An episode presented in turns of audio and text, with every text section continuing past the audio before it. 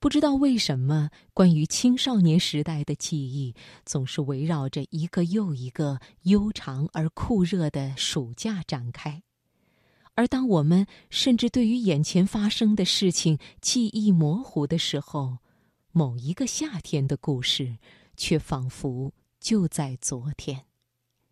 好，下面我们要来分享肖复兴的一篇文章《被雨打湿的杜甫》，选自《光明日报》。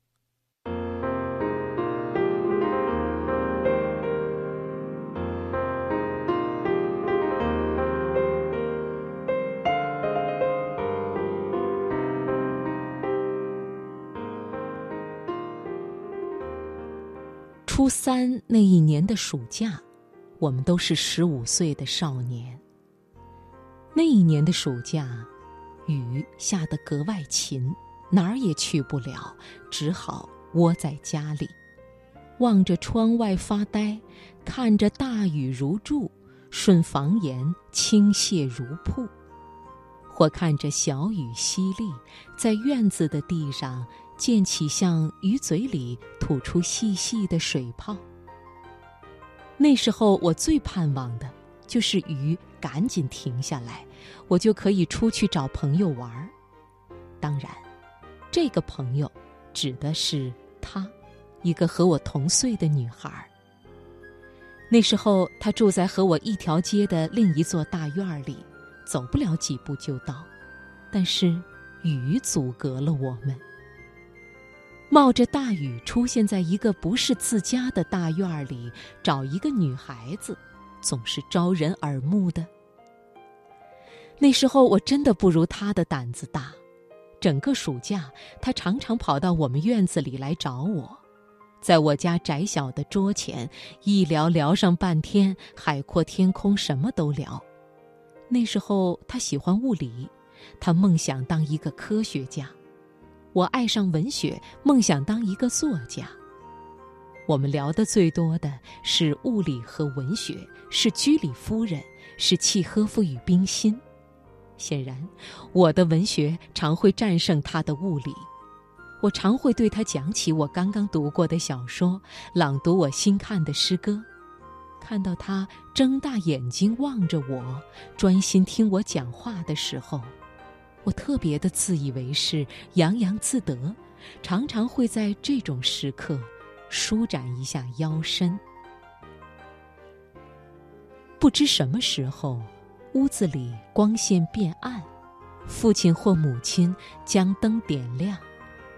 黄昏到了，他才会离开我家。我起身送他，因为我家住在大院儿最里面。一路逶迤，要走过一条长长的甬道。几乎所有人家的窗前都会有人头的影子，好奇地望着我们两个人，那眼光芒刺一般落在我们的身上。我和他都会低着头，把脚步加快，可那甬道却显得像是几何题上加长的延长线。我害怕那样的时刻。又渴望那样的时刻，落在身上的目光，既像芒刺，也像花开。雨下的由大变小的时候，我常常会产生一种幻想：他撑着一把雨伞，突然走进我们大院儿，走过那条长长的甬道，走到我家的窗前。那种幻觉。就像刚刚读过的戴望舒的雨巷，她就是那个紫丁香姑娘。少年的心思是多么的可笑，又是多么的美好。下雨之前，他刚从我这里拿走一本长篇小说《晋阳秋》。这场一连下了好多天的雨终于停了。蜗牛和太阳一起出来，爬上我们大院儿的墙头。他，却没有出现在我们大院里。我想，可能还要等一天吧。女孩子矜持。可是，等了两天，他还没有来。我想，可能还要再等几天吧。《晋阳秋》这本书挺厚的，他还没有看完。可是，又等了好几天，他还是没有来。我有些沉不住气了，倒不仅仅是晋阳秋是我借来的，该到了还人家的时候，而是为什么这么多天过去了，他还没有出现在我们大院里？雨早停了，我很想找他，几次走到他家大院的大门前，又止住了脚步。浅薄的自尊心和虚荣心，比雨还要厉害的阻止了我的脚步。我生自己的气，也生他的气，甚至小心眼儿的觉得，我们的友谊可能到这里就结束了。直到暑假快要结束的前一天的下午，他才出现在我的家里。那天天又下起了雨，不大。如丝如缕，却很密，没有一点停的意思。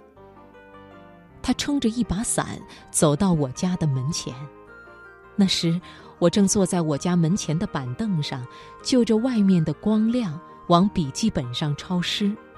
没有想到会是他，这么多天对他的埋怨立刻一扫而空。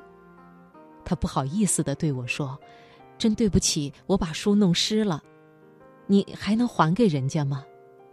这几天我本想买一本新书的，可是我到了好几家新华书店都没有买到这本书。原来是这样，他一直不好意思来找我。是下雨天，他坐在家走廊前看这本书，不小心书掉在地上，正好落在院子里的雨水里。书真的弄得挺狼狈的，书页湿了又干，都打了卷。我拿过书，对他说：“这你得受罚。”他望着我问：“怎么个罚法？”我把手中的笔记本递给他，罚他帮我抄一首诗。他笑了，坐在板凳上问我抄什么诗。我回身递给他一本杜甫诗选，对他说：“就抄杜甫的，随便你选。”他说了句：“我可没有你的字写的好看。”就开始在笔记本上抄诗。他抄的是《登高》。抄完之后，他忙着站起来，笔记本掉在门外的地上。幸亏雨不大，只打湿了“无边落木萧萧下，不尽长江滚滚来的”那句。他不好意思地对我说：“你看我在同一个地方摔倒了两次。”